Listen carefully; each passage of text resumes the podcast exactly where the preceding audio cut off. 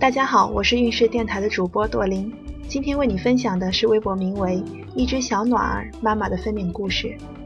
过了四十周，宝宝仍然没有动静。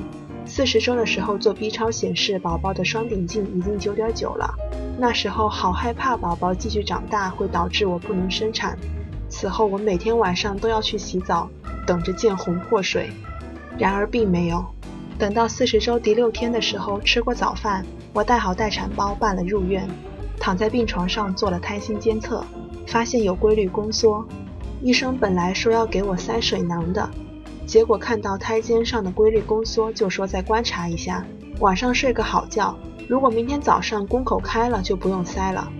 第二天早上六点，护士过来通知我，吃过早饭以后去找大夫做内检。之前看了很多顺产日记，知道内检特别酸爽，饭都没心思吃了。之前顺产日记有人说，医生手伸进去的时候，嘴巴往外哈气，这样可以减轻不适感。果真，我用上了这个技能，感觉还可以忍受。并没有特别痛，医生说开了快一指了，而且我的宫颈条件不错。内检完，医生让我收拾下东西，直接到待产室打催产针。因为时间太早，根本没来得及通知爸爸妈妈，只有老公在医院陪我。进了待产室就不能有家属陪同了，我依依不舍地跟老公告别。我知道接下来只能靠自己了。医生提前告知我，催产针不是对所有人都有效果的。如果今天我打了针还是不开指的话，明天还要继续打。进去以后躺在床上，被勒上了胎心监测的带子，除了上厕所之外，其他时间只能一动不动地躺着。旁边还有两个产妇，也是一直在小声哼哼中。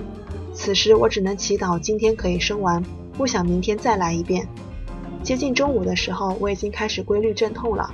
老公把午饭送了进来，虽然很丰盛，但是我完全没有胃口。但是又担心生的时候没有力气，就把肉挑出来吃了，又喝了几口汤。午饭以后，我感觉阵痛越来越强烈。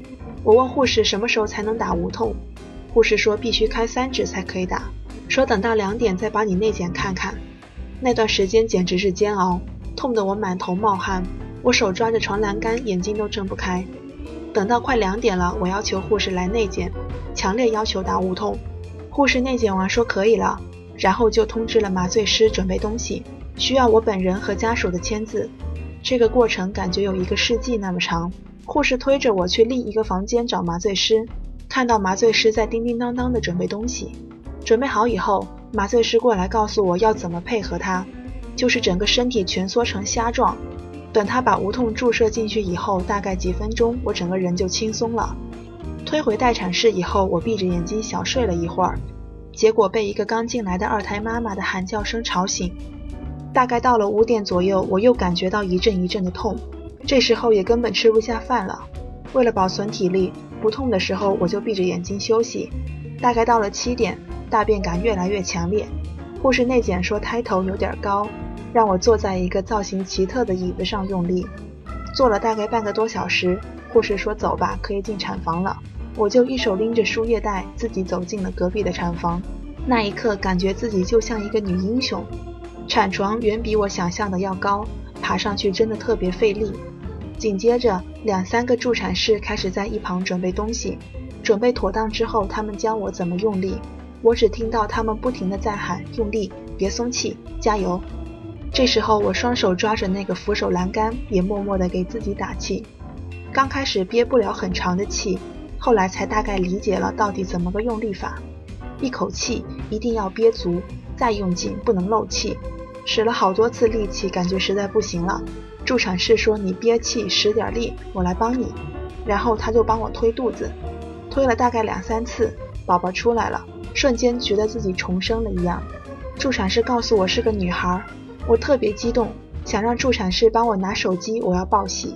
助产士说：“等一下，不要着急。”我们把宝宝处理一下，剪好脐带以后，娃就被抱走了。称了一下，有八斤。我在产床上听到护士一边给宝宝穿衣服，一边开玩笑说：“你妈妈给你吃了什么？吃的这么胖，脸这么大。”护士递过来手机，让我给外面的家人报喜。然后我就静静地躺在床上，等着护士给我缝撕裂的伤口。比起阵痛，现在缝针完全不算什么了。宝宝提前被抱回病房了。而我还要观察两个小时，回到病房里，宝宝安静地躺在自己的小床里。老公说，从产房抱出来，这个小丫头就开始吃手，吧唧吧唧吃的特别香，估计以后会是个小吃货。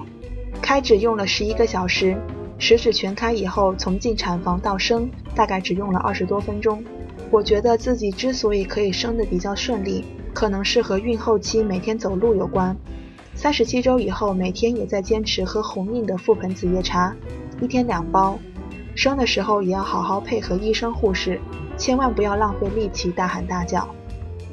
今天孕氏的分娩故事就分享到这里，孕氏陪伴宝宝成长，在微信公众号和微博中搜索“运势”，有更多的孕育知识和故事等着你哦。谢谢。